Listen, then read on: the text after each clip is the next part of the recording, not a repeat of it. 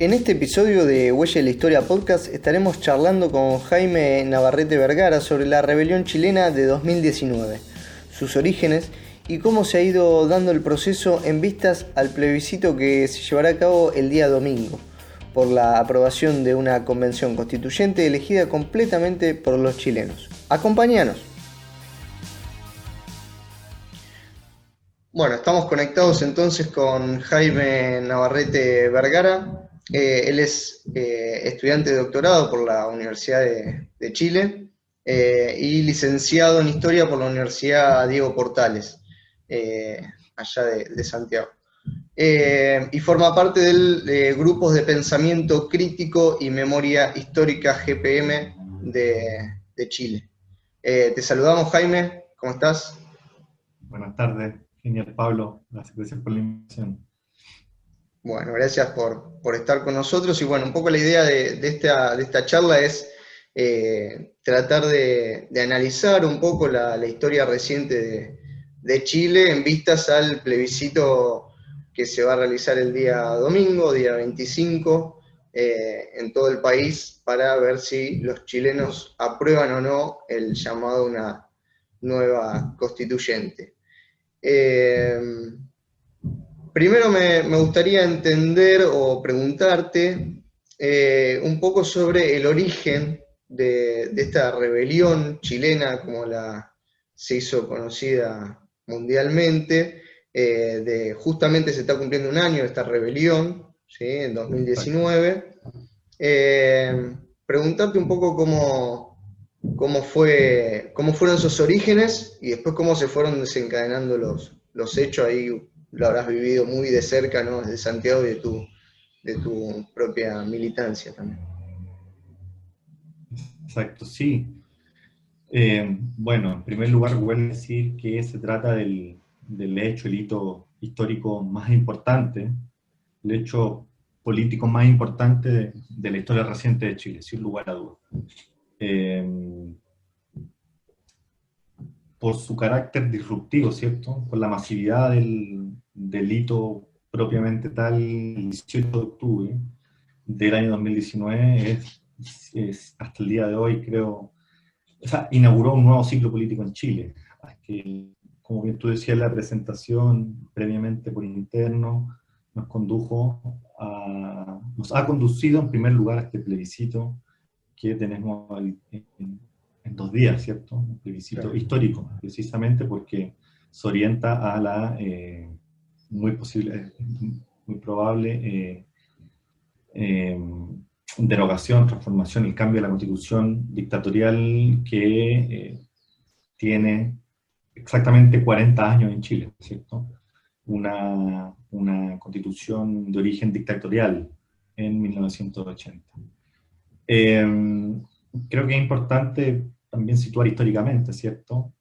El conflicto, el hito, si bien en los hechos eh, inmediatos em, fue gatillado por estudiantes secundarios que em, previo precisamente al 18 de octubre comienzan a, a saltar los torniquetes de las estaciones del metro el metro del, del, tren subterráneo, aquí en Santiago uno de los, es el transporte público más importante de la región por cuanto diariamente circulan más o menos 2 millones de personas en una ciudad que tiene 5 millones, 6 millones de personas.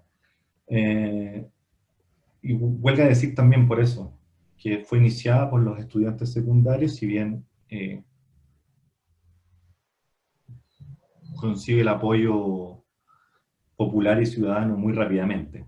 Eh, y, ahí, em, perdón que, te interrumpa ahí un poco, yo tuve la, oportunidad de visitar Santiago y, me parece que el, metro, además de, del reclamo, digamos, que, estuvieron llevando allí los estudiantes sobre los, el aumento, digamos, del, boleto, me parece que el metro también es un símbolo, ¿no? De, del Chile que se ha venido eh, desencadenando después de la dictadura, ¿no? Es como, como esa, esa bandera que ha levantado la democracia de haber logrado ese metro, que la verdad es impresionante, ¿no? Hay que decirlo, eh, comparado con otra ciudad como Buenos Aires, ¿no? Exactamente, es el símbolo eh, más ilustrativo de la modernización capitalista Chile en los últimos 30, 40 años. Precisamente tiene 40 años más o menos, casi no, un poco más de 45 años, eh, por lo menos la línea 1 que le llamamos que es la principal línea del, del, del sistema metro en Santiago. Y quería ir precisamente a lo que tú también estás señalando, que eh, gatillado por los estudiantes secundarios en Santiago a raíz del aumento en 30 pesos del valor del, del transporte, ¿cierto? De allí la consigna eh, relativa a los 30 pesos, que rápidamente ahí se, se, construye un juego, no son 30 pesos, sino 30 años, ¿cierto? A mí me parece que esa consigna refleja en buena medida eh,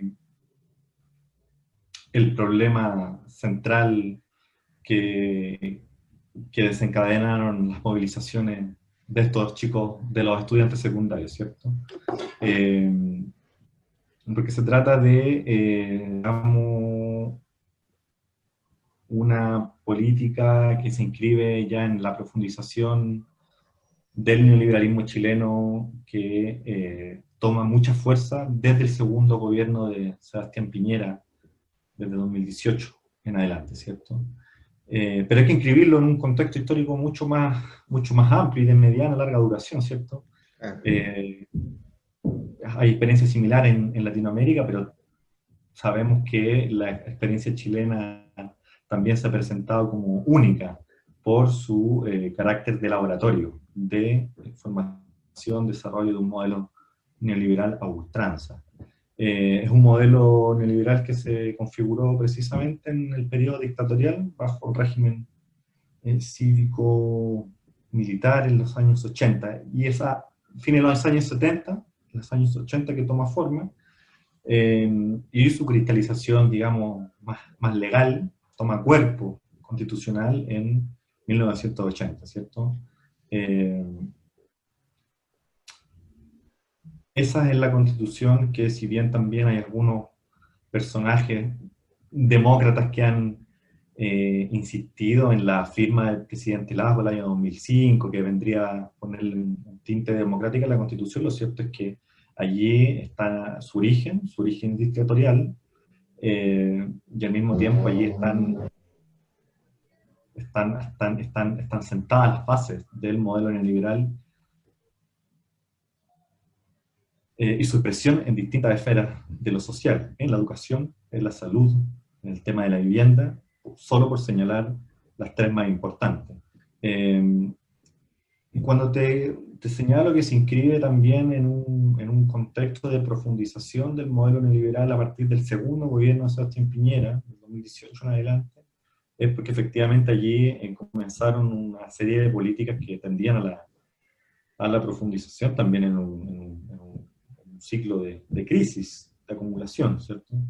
Eh, pero quedó en entredicho también los bloques políticos y en particular el caso de la, la, experiencia de la concertación de partidos por la democracia y la nueva mayoría, y en general los políticos tradicionales vinculados a lo que aquí conocemos como la centroizquierda, eh, quedó eh, muy, muy ilustrado también su, su férrea defensa del modelo del modelo un modelo que tendía la precarización, en el cual se cristalizaron, te decía, no solo cuestiones de orden normativa, sino que allí se sientan las bases y por tanto se crean, en la, hay una tendencia hacia la mercantilización de la vida en muchas esferas de lo social. Eh, habíamos tenido antecedentes muy claros. El año 2001 los mismos estudiantes secundarios pelearon en un, en en en, en un, hito que se le llama el mochilazo también por la subida, perdón, por la gratuidad del pase escolar. Son los antecedentes de la llamada también rebelión pingüina, estudiantes secundarios y universitarios del año 2006 peleando por la gratuidad de la educación. Y son los antecedentes también, claro, del movimiento estudiantil universitario del año 2011, que también fue muy conocido mundialmente porque eh, desde ese movimiento eh, social ciudadano, sectorial, estudiantil, eh, cuestionaba también las bases los pilares centrales del modelo neoliberal. una de sus expresiones más dramáticas ha sido en el, ámbito de educación, pero también, como te comentaba, eh, una precarización del empleo radical. Eh, es uno de los modelos neoliberales con una tendencia a la flexibilización laboral muy radical. Eh, y creo yo, no es menor también, no solo no es menor, por el contrario, creo que juega tiene un rol fundamental el movimiento feminista, ¿cierto? Eh, creo que son antecedentes directos porque las mismas compañeras estudiantes universitarias feministas son las que comienzan a, poner sobre la mesa algunas de las demandas que también estallan. Se ve ahí también como una, Entonces, un esfuerzo por la organización, ¿no? Como, como los estudiantes eh, primero y, después el movimiento feminista, ¿no? Esa, ese intento por organizar, digamos, una demanda eh, concreta, ¿no? En, estos últimos años, digamos, ¿no? Que es lo que ha terminado conjugando en ese famoso 18 de octubre del año pasado, ¿no? También. Exacto, exacto. Y creo que incluso siendo un movimiento en general muy potente, eh, creo que a mí no me corresponde, no, no, no, me siento con mayor legitimidad para hablar de alguno de las, de las, de las, de las del desarrollo del movimiento feminista, pero también, claro, con dos, dos, dos, dos ámbitos o dos espacios marcados de lucha al último tiempo, uno en el ámbito universitario, ¿cierto?, contra eh, la violencia sexual, contra los abusos por parte de la misma, de los docentes universitarios, acoso y abuso laboral, caso entre compañeras, compañeros, no solo en el ámbito de las organizaciones políticas estudiantiles, sino también en, en, la vida, digamos, cotidiana en la universidad, muchos casos. Eso me parece que también eh, se construyó un espacio de lucha, se articuló un, eh, un movimiento, eh, el movimiento feminista en ese plano, pero también, como, como, como señalas tú también, relativo a, otras cuestiones que tienen que ver con el ámbito de la reproducción de la vida, con el trabajo doméstico, pero en general, eh, si bien uno podría especificar, como te digo, estos dos espacios de lucha, en general un, movimiento muy potente, muy potente con mucho sidero en la sociedad chilena eh, y que eh,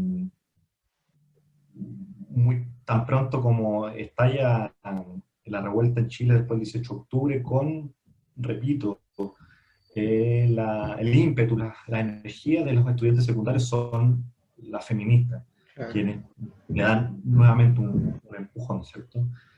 Eh, claro, te puedo sumar ahí también... Eh, colectivos fundamentales.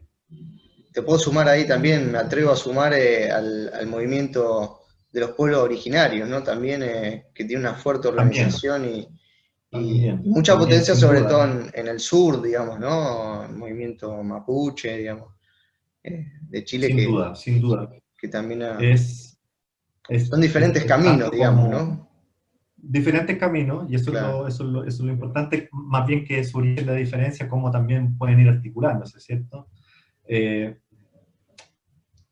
el movimiento mapuche en Chile, efectivamente, tal como tú dices, fue uno de los actores, ha sido, más que fue, ha sido uno de los actores colectivos, sociales, más dinámicos en los últimos 30 años. Muy por el contrario, tan pronto como se inicia la llamada transición a la democracia en un contexto de desmovilización popular, social, ciudadana, eh, los, eh, las organizaciones en el sur de Chile nunca dejaron de organizarse en función de sus intereses anclados a los conflictos territoriales, conflictos por tierra contra las forestales.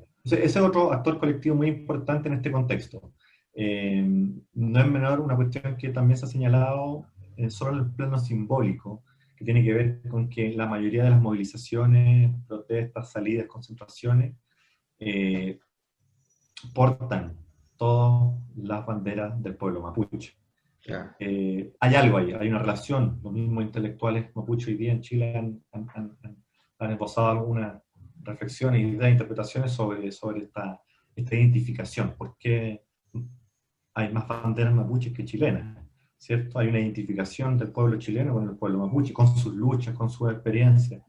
Eh, y creo que le hizo sentido, al, sobre todo una vez que se fueron sucediendo los hechos relativos a la represión, ¿cierto? Yo creo que hay una identificación fundamental ahí del pueblo chileno, de sus bases militantes, eh, más con la represión, la represión estatal, de grados eh, de autoritarismo, de grados también eh, hechos, o sea, eh, cuestiones vinculadas al terrorismo de Estado, derechamente.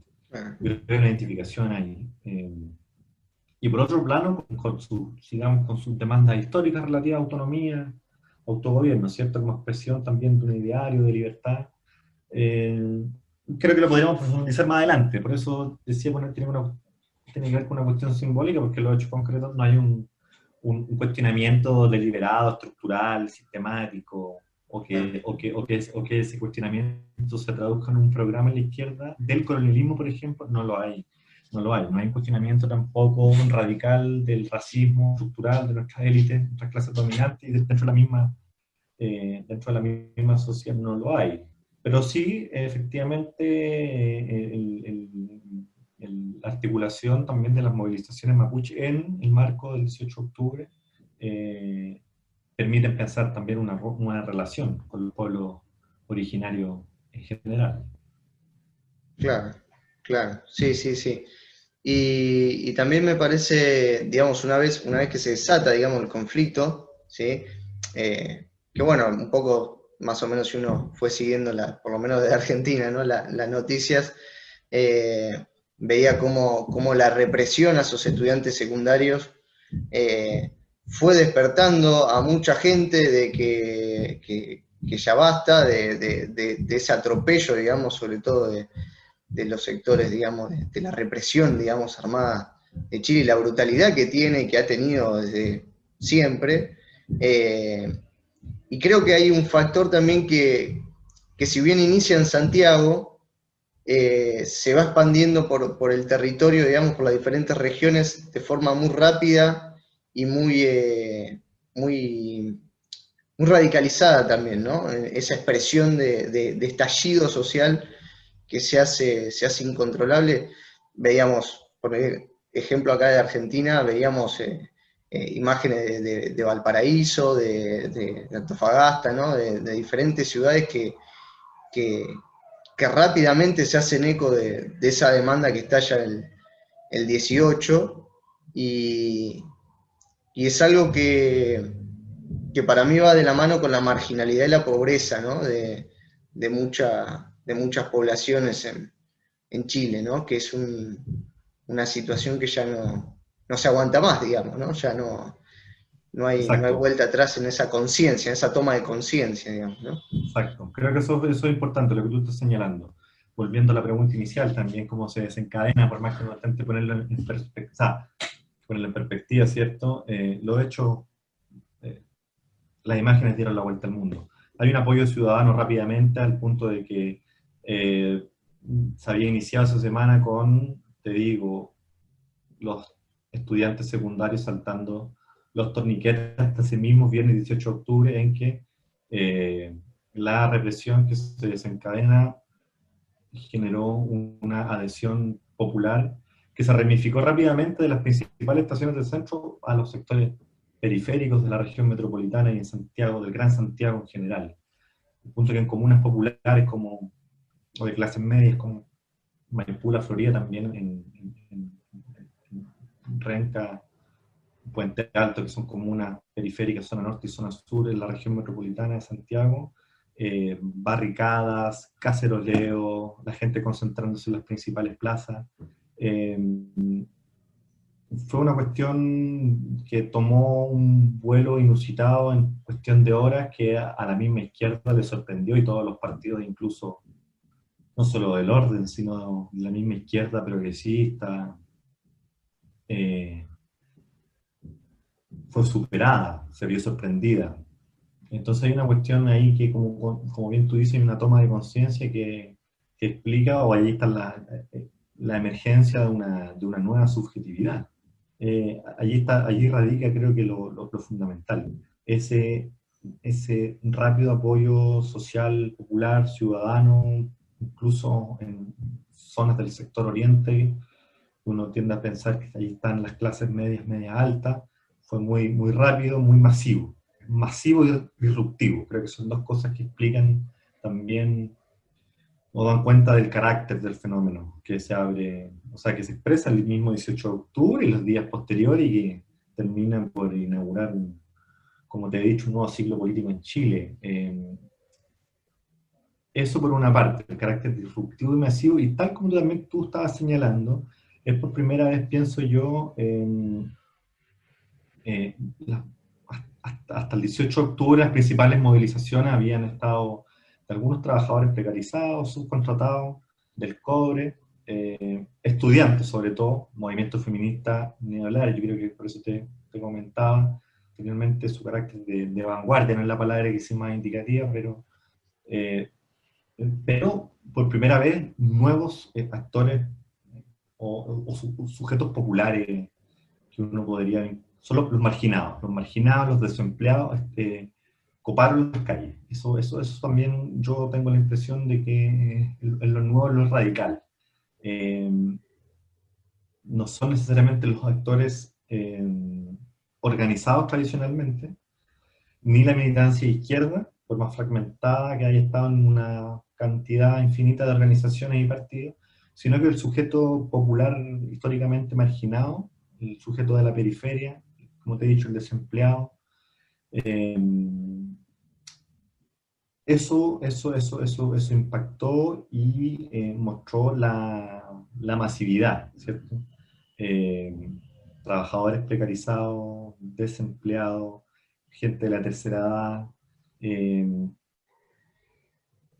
creo que eso da cuenta del carácter social de la movilización, de, de la posibilidad también de, em, primero, una, una conciencia, creo que esto es muy ilustrativo de lo que alguna vez el historiador Ipitanzo, cuando se dice que, que, la, que, la, clase se forma, digamos, cuando los actores toman conciencia de, su, de sus intereses, ¿cierto? Creo que estos son los momentos nosotros hemos discutido en, en círculos militantes más pequeños una eventual posible comparación con el 2001 argentino, un paréntesis, que tiene que ver con esos casos disruptivos, inauguran un siglo, pero en el, en el, caso del plano de la conciencia social también, hay algo ahí también, formación de una clase en ese sentido.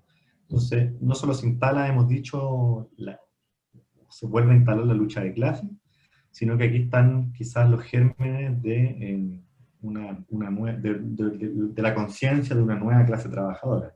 Una clase trabajadora eh, que su, por ejemplo, segmento etario juvenil muy precarizado, muy precarizado, estudiantes que están entrando al mercado laboral con endeudamiento. El endeudamiento crónico en Chile es, total, por más que los índices macroeconómicos indiquen grados de estabilidad, de crecimiento, eh, la, la, deuda en Chile es muy grande. La vida cotidiana es muy cara. Eh, entonces se van mezclando, ¿cierto? Estudiantes que entran al mercado laboral endeudados por su acceso a la, universidad. A la universidad. Eh, y eh, articulación, vinculación e identificación de sus intereses inmediatos con otros sectores de la clase trabajadora. Me parece que eso me parece que, que, eso eh, es fundamental hoy día y es lo que toma, es lo que toma después de 30, 40 años, eso es lo que le da un, carácter especial a la movilización, la, posibilidad de constituir, eh, de estructurar orgánicamente sectores avanzados de las clases populares, pero también de construir una nueva conciencia social antineoliberal, y creo que hay resabios, indicios de eso en la emergencia de esta subjetividad rebelde que está en las calles.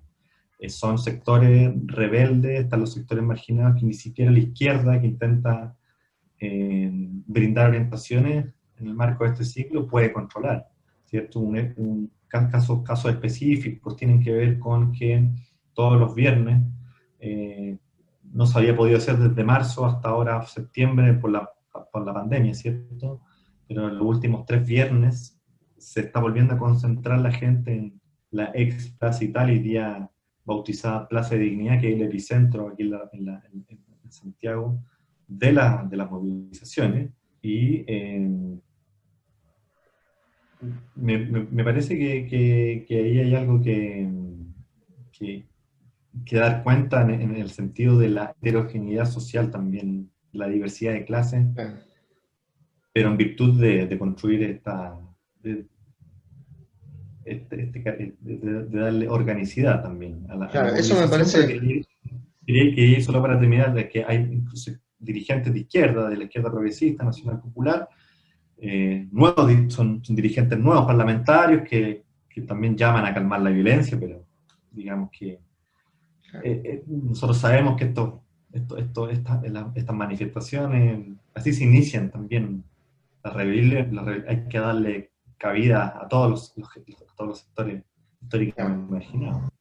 Me parece que, en todo este proceso, digamos, desde antes, pero sobre todo después del 18, eh, hay algo que es muy eh, particular y muy interesante, que es el grado de organización ¿no? que adquieren esas masas que a priori están eh, descentralizadas o, o, que no tienen una organicidad eh, y creo que se ve en dos cosas eh, que son, por un lado, los cabildos abiertos, creo que, ese es el nombre que ustedes le, han dado, que es la auto, autoorganización, digamos, en los barrios, y por otro lado, el, el fenómeno de los primera línea, donde hay una conciencia o una o, un aprendizaje en realidad de que el carabinero va a venir a reprimir con determinado tipo de, armamento y cómo hacer para cuidar al resto de la manifestación eh, desde esa primera línea, que, por lo general fueron eh, los sectores más jóvenes, digamos, los que se han enlistado provisoriamente, digamos, en esa primera línea, por así decirle, ¿no? Eh, creo que son dos procesos que van de la mano y que son muy interesantes. No sé cómo, cómo los viste vos desde allá y viviéndolo, ¿no? También.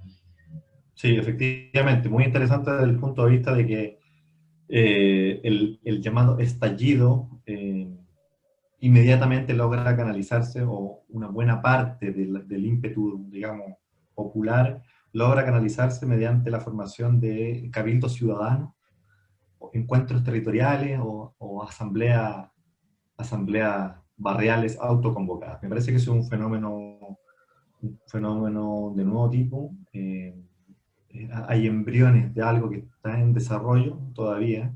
La pandemia, por supuesto, le ha puesto un paréntesis. Eh, si bien muchos lograron adecuarse a la, virtualidad para mantener sus reuniones y encuentros, pero efectivamente hay, dos, hay dos cosas, ¿cierto? Uno lo que tú dices, la formación masiva de encuentros territoriales, que son también los canales en los que se expresa eh, de forma democrática la participación político-popular. Eh, y en buena hora que se pudiesen, se crearon condiciones en todos los sectores, y eso fue no solo en Santiago, ¿cierto? Sino de, de Arica a Punta Arenas, de norte a sur, en el territorio chileno, eh, tan pronto como se fueron sucediendo las, las, protestas, las protestas perdón, después del 18 de octubre, se fueron creando estos cabildos ciudadanos para discutir los principales eh, problemas del país en el marco de una demanda que era muy popular entonces, la demanda por una nueva, una nueva constitución, que es lo que había que ir a discutir. Eh, ese fenómeno es interesante he dicho porque vuelvo a reunir a la gente en general, a, los vecinos, en los barrios, en los sindicatos, por muy destruidos que están en Chile, eh, las organizaciones comunitarias, territoriales, si bien tienen una cultura de encuentro democrática, esto sale a la luz, sale a flote, eso sale de esta superficie que, que había estado escondida. Me parece que hay un fenómeno en desarrollo que, como te digo, muy rápidamente la crisis económica, de salud, la pandemia, le pusieron paréntesis, pero me parece que, después del plebiscito y en virtud del proceso constituyente van a volver a activarse masivamente estos encuentros territoriales para discutir los principales problemas que debería imponer la ciudadanía, el pueblo, en la constituyente. Eso me parece, me parece nuevo, yo creo que allí a la militancia izquierda le corresponde no solo, o sea, activar y jamás apoderarse, ¿cierto?, sino potenciar estos liderazgos locales, territoriales, de base. Eh, por una parte, por una parte eso, y lo otro que tú señalabas que tiene que ver con la primera línea. Eh, la llamada primera línea, efectivamente, yo, yo, también creo que así como ellos resguardan la movilización, eh, ellos también, claro, existen con, ese, con la movilización o con la concentración de masa detrás de ellos. Eh, yo creo que es una, una, una, una, función de reciprocidad ahí. Ah. La primera línea no estaría si no está la, la, masa concentrada detrás. Pero tal como tú dices, ellos, eh, la, primera línea se constituye para defender también a las provocaciones eh, em, históricas de, los, de, de los, los, carabineros, los policías, los policías locales, que después de un tiempo tienen que ir a reprimir, ¿cierto? La concentración en la masa reunida. Eh, por primera vez también, esta primera línea, mm, no me atrevería a decir si es que un gran apoyo ciudadano, pero no hay un cuestionamiento radical como antes a lo que podríamos denominar, y eso es lo que me parece más interesante, es que ellos han vuelto a instalar la autodefensa de masa en el debate, en los debates al interior de la izquierda, la importancia que tiene, eh, y creo que fueron, no sé si tampoco me atrevería a decir que logrando, quizás sí, una legitimidad, sí, una legitimidad ciudadana, no hay, no, no hay un cuestionamiento por más que los medios tradicionales de comunicación han demonizado, como siempre, siempre ha existido una criminalización de la protesta social, una legitimidad porque mostraron que las policías son las que están desbocadas aquí en Chile. Eh, entonces, eso me, parece que volviendo a la pregunta inicial y mezclando estos dos ámbitos, uno, la formación masiva de encuentros territoriales, sociales, ciudadanos, territoriales, comunitarios, como quiera llamársela, pero el hecho de que haya vuelto a conversar el vecino en una sociedad como la chilena, muy neoliberal, de eh, niveles de fragmentación, de convivencia muy grande, donde el vecino le teme al vecino, eh, eso me parece muy radical. Y por lo que te estaba comentando antes, porque hay indicios también de, la, de una nueva toma de conciencia social con gérmenes, diría yo, antineoliberales, o sea, de poder discutir, de salir al barrio a discutir cuestiones que les competen a todos. Y la otra parte es que la primera línea también levanta esto que, que, me parece que es central también, la autodefensa de masa. Volver a discutir sobre la violencia política o la violencia revolucionaria eh, en las organizaciones de izquierda, pero sobre todo a cuestionar el rol que han tenido los policías. Eh, una violencia policial que se suma a una crisis gigante de las ramas de la Fuerza Armada en Chile, que han estado en los últimos 10 años asociados a eh, casos de corrupción y desfalco de recursos públicos muy grandes, muy, muy, muy grandes. Eh, y a esto se suma, como te digo, la violación de derechos humanos como no la, no la podíamos creer, un país que, un país que sus políticos están acostumbrados a condenar la violación de derechos humanos en otros países, muy particularmente con el caso de Venezuela en el contexto latinoamericano, pero que al mes ya hay observadores internacionales, tanto de la ONU, de Amnistía Internacional, como otros organismos europeos que están eh, rápidamente condenando el actuar de los policías.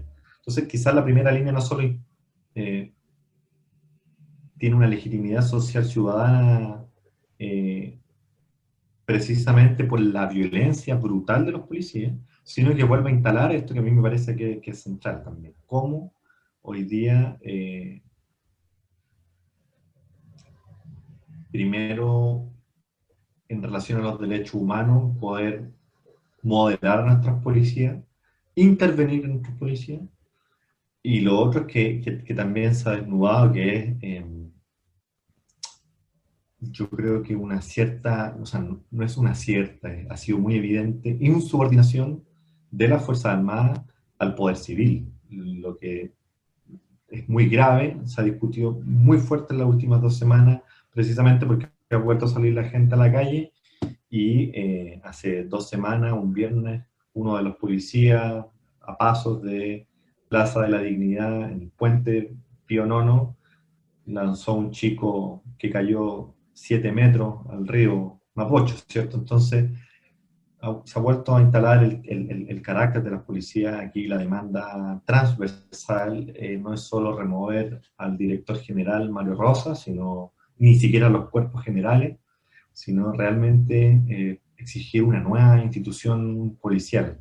Su crisis es estructural, general, y no solo estaba eh, inscrita en los casos, como te he dicho, de corrupción de falcos recursos públicos, sino en este caso con una violación de derechos humanos, un actuar policial desmedido y que además muestra un grado de insubordinación respecto al Ministerio de Defensa y del Interior que es muy grave, que la gente está atónita porque el mismo gobierno eh, se ve entrampado al tener que comunicar la imposibilidad de remover a su director general o a los al alto mando, ¿cierto? Así que, no lo puede como tú dices,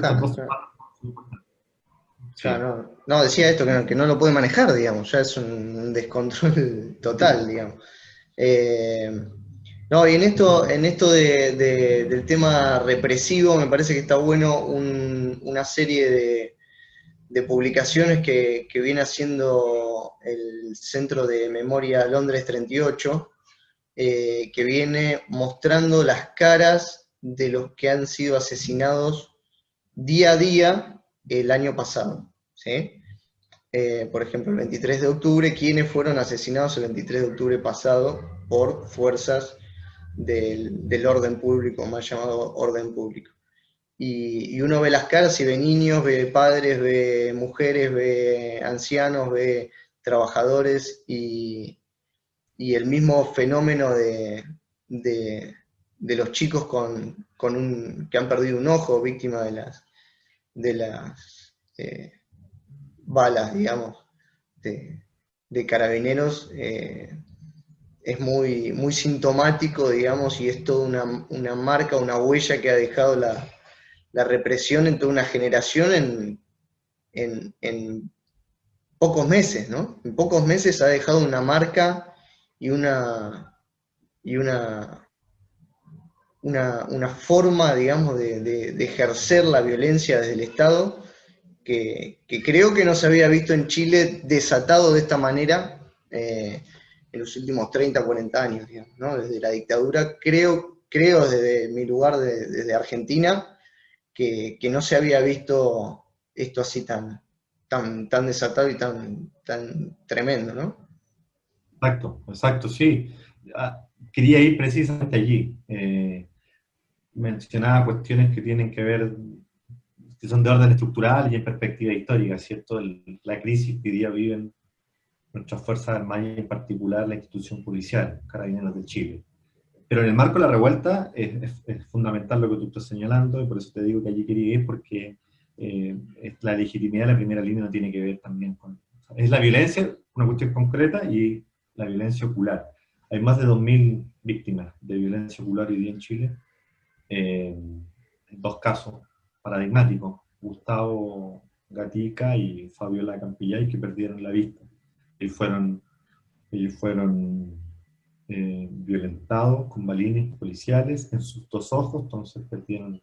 Las víctimas de trauma ocular hoy día también están muy organizadas, pero yo creo que eso,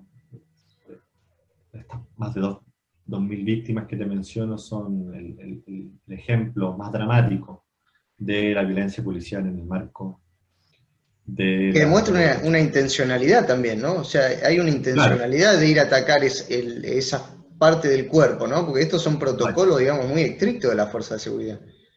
Exacto, exacto. Mostró al mismo tiempo eso en el plano interno de la, de la policía, o sea, un desacato de los protocolos mínimos que tienen cualquier país con estándares internacionales, ¿cierto? Eso, eso, eso fue lo más...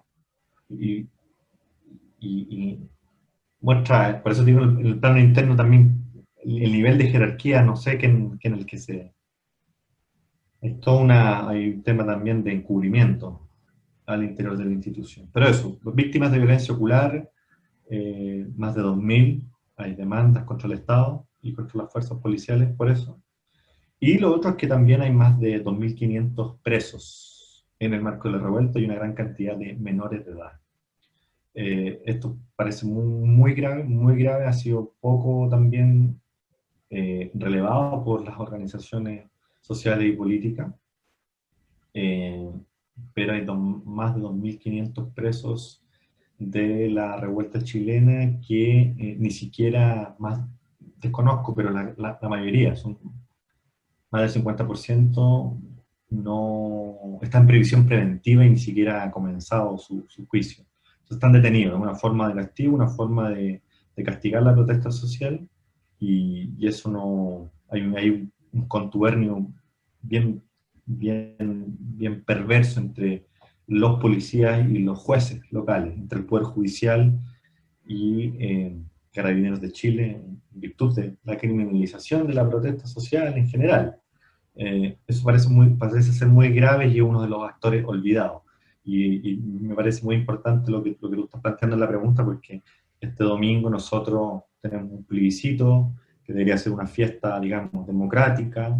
Eh, las, probabilidades del triunfo del apruebo por una nueva constitución son muy grandes, pero no hay que olvidar que no solo hay más de 1.500 víctimas por violencia eh, policial con traumas oculares, sino que también más de 2.500 eh, chicos que están privados de libertad y por tanto también de, ir a, el caso individual de votar, también privado, ¿cierto? Entonces, son dos cuestiones que me parecen relevantes eh, eh, señalar para no también embobarnos, ¿cierto?, con eh, el plebiscito puntual este domingo como fiesta de la democracia, porque algo hay que hacer, ¿cierto? Hay que hacer, me parece que allí están sentadas las bases para una no solo una acusación constitucional que tiene que ver eso en el plano de una guerrilla institucional, sino que con una demanda frente al Estado, no sé, una Corte Interamericana de Derechos Humanos, porque estos dos casos muestran, eh, por una parte, el contubernio, como te he dicho, entre los policías y los jueces, pero las víctimas de violencia ocular, eh, no solo el no seguimiento de un protocolo, sino los desbocados que están los policías en Chile. Claro.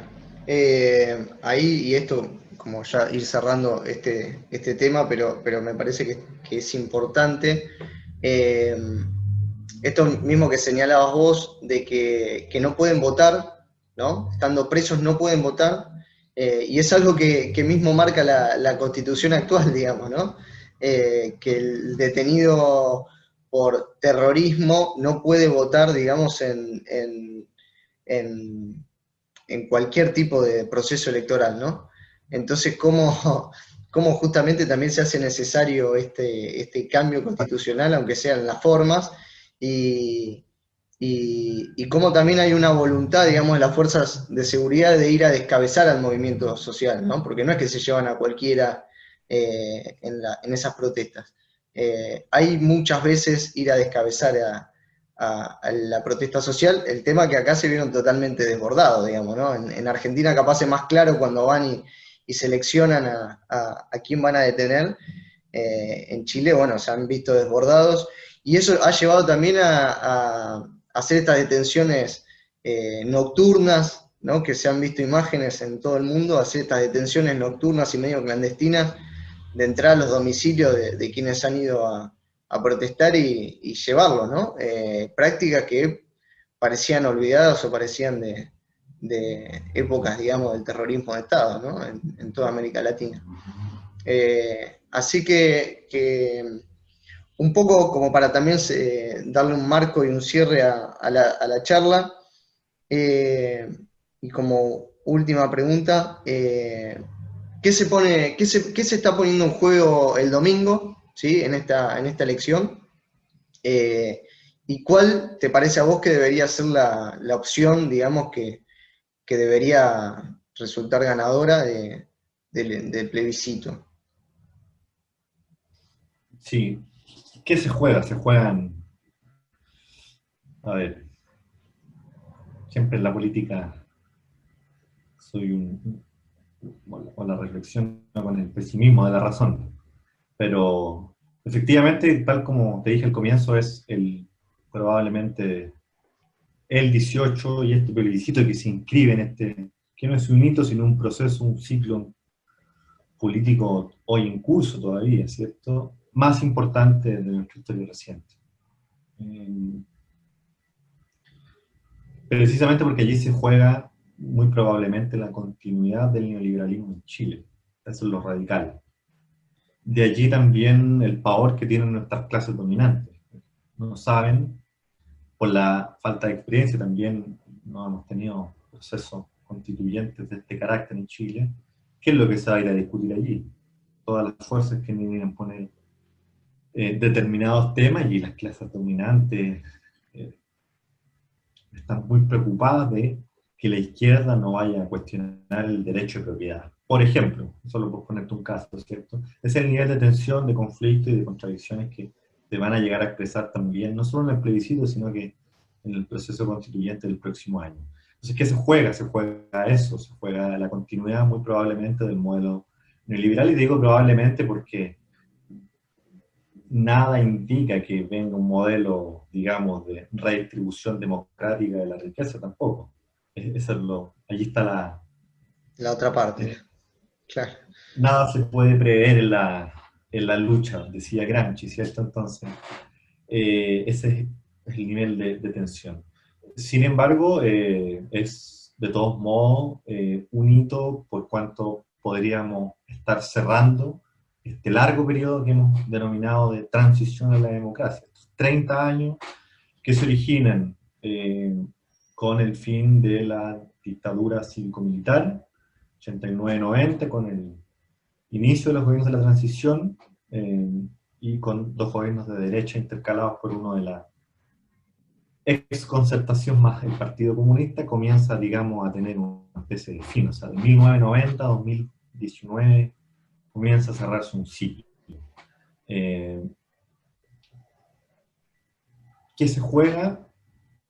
Eh, pueden jugarse muchas cosas. Yo podría nombrarte eh, muchas, quizás solo para especificar el nivel de, de crispación que va a tener el debate, por ejemplo, organizaciones medioambientalistas, ecologistas quieren discutir el código de aguas, códigos de aguas en Chile. Eh, el recurso al agua en Chile es privado, fue privatizado en dictadura. Eh, uno de los pocos países, Chile, que tiene privatizada el agua. Es una locura. Naturales fundamentales de la vida. Eh, y eso se va a ir a discutir porque también hay una se puede discutir el derecho de aprovechamiento de agua, más bien, que es lo que eh, se ha descubierto de un tiempo a esta parte eh, entre quienes tienen los derechos de agua y empresarios agrícolas o forestales, tanto en el norte como en el sur de Chile. Eh, estamos todavía discutiendo porque no hay seguridad del 10% de los escaños reservados para los pueblos originarios. Parece que allí también, incluso el movimiento mapuche hasta el día de hoy tiene debates muy álgidos en el plano programático y estratégico. Sumarse al plebiscito a la constituyente, restarse. Si nos sumamos, que discutimos. Si nos restamos, también asumir ahí. Eh, tiene que ver con, con, con, el grado también de fuerzas sociales y democráticas que vayan a, a sumarse al proceso. Eh, y, el, el, en el caso de los pueblos originarios, en particular el movimiento mapuche, es muy, muy, muy, muy polémico. Muy polémico discutir el autogobierno en, a Chile desde instancias internacionales se le viene sugiriendo el reconocimiento constitucional de los pueblos originarios hace 30 años. 1990 que la Organización Internacional del Trabajo, a través del convenio 169, sugiere al Estado de Chile el reconocimiento constitucional, restitución del territorio ancestral, eh, preservación de sus identidades culturales, en fin, lo que todos sabemos, pero 30 años, ¿cierto? Entonces, es también una beta abierta por primera vez para los pueblos originarios y enhorabuena que pueda eh, pelearse por este 10% de escaños reservados para ellos. Pero muy álgido eh, porque también eh, en el territorio histórico mapuche está asentado el gran empresariado forestal y maderero en Chile. que corresponde al mismo tiempo a los, son parte integral de los grupos económicos dominantes en Chile. Las dos empresas forestales y madereras grandes en el sur de Chile, una corresponde a Angelini y la otra corresponde a la familia Mate. Eh, una es Forestal Mininco y la otra es Forestal Bosques Arauco, que juntas tienen más hectáreas y territorio que el propio pueblo mapuche. Entonces, puede que se abra una beta ahí también para ello a discutir una cuestión que es, es, es, muy, muy, muy confrontacional. Pelear el autogobierno en un territorio en el que dominan no solo dominan los grandes capitales articulados empresariado, a una empresariado que es transnacional, ¿cierto? Eh, familias Mate y Larraín, que corresponden a las familias más ricas, al 1% más rico de Chile, son los mismos dueños de, de los medios de comunicación eh, tradicionales, son los mismos dueños de un montón de otros, tienen, digamos, son dueños de otros rubros económicos estratégicos en Chile. Entonces, hay una cuestión. Eh, las compañeras, organizaciones de mujeres y sobre todo el movimiento feminista también, y de discutir despenalización del aborto, paridad de género, que esto ya fue asegurado precisamente por la movilización, pero también hay, ¿cierto?, un actor que quería discutir. Otro me parece también importante, eh, que es central, eh, que es una distinción, por ejemplo, con el caso de usted en Argentina, si bien también hay un, un daño muy grande a la clase trabajadora tradicional, sobre, todo usted anclado al mundo industrial. Eh, es aquí discutir el poder que pueden tener eventualmente los trabajadores asegurados en una nueva constitución.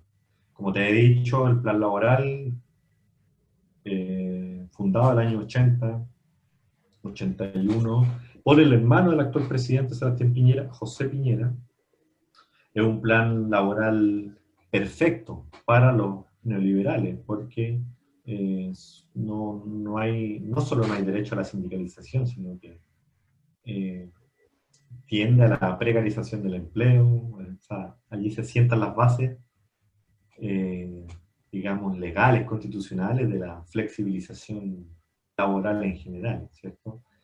y las organizaciones, las nosotros, desgraciadamente, la principal central sindical del país, la, CUT, la Central Unitaria de Trabajadores, dominada por el Partido Comunista, eh, está en una profunda crisis también.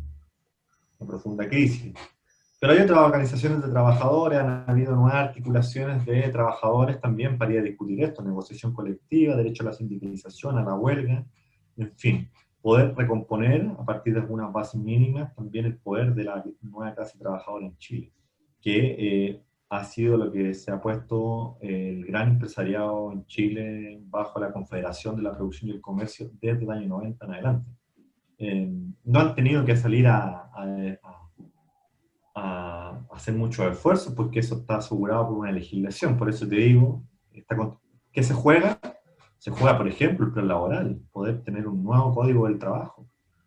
Eh, me parece que hay un montón de cuestiones. Y creo que eso, la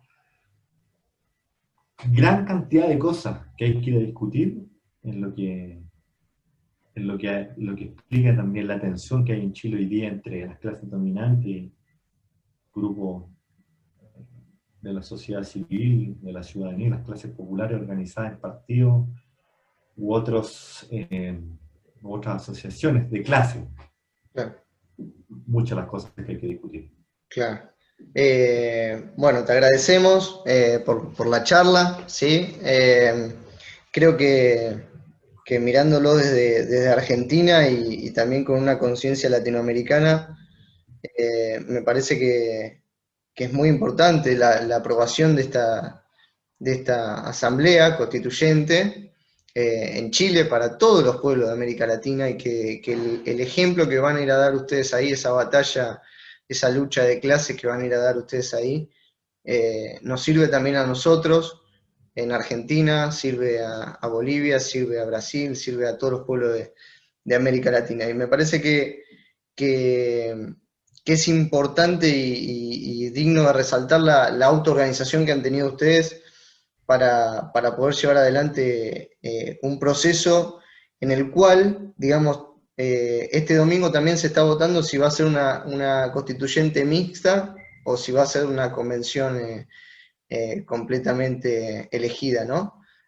por ciudadanos del pueblo. Mixta, hacemos referencia a, si van a ser políticos, digamos, del actual Congreso, eh, o si, o del régimen actual, o si van a ser directamente los chilenos eh, elegidos eh, para ir a, representar en esta, en esta convención constituyente.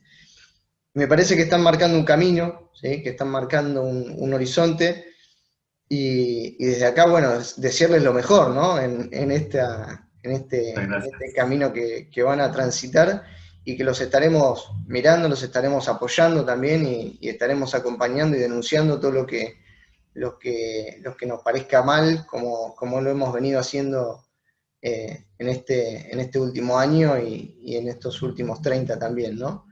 Eh, así que, te, te, agradezco personalmente, Jaime, eh, por esta charla y por, por haberle contado a, nuestro pueblo cómo, cómo se vive allá en Chile la situación y también a los muchos eh, seguidores, que tenemos allá en Chile que, puedan eh, quizás no conocer porque ya lo conocen, digamos, justamente estamos hablando de esta, de esta toma de conciencia que ha tenido el pueblo chileno, pero sí capaz eh, ordenar o tener un, marco bastante claro como el que has dado de la situación en, el país y que, y que las cosas se desenvuelven de una buena forma, ¿no?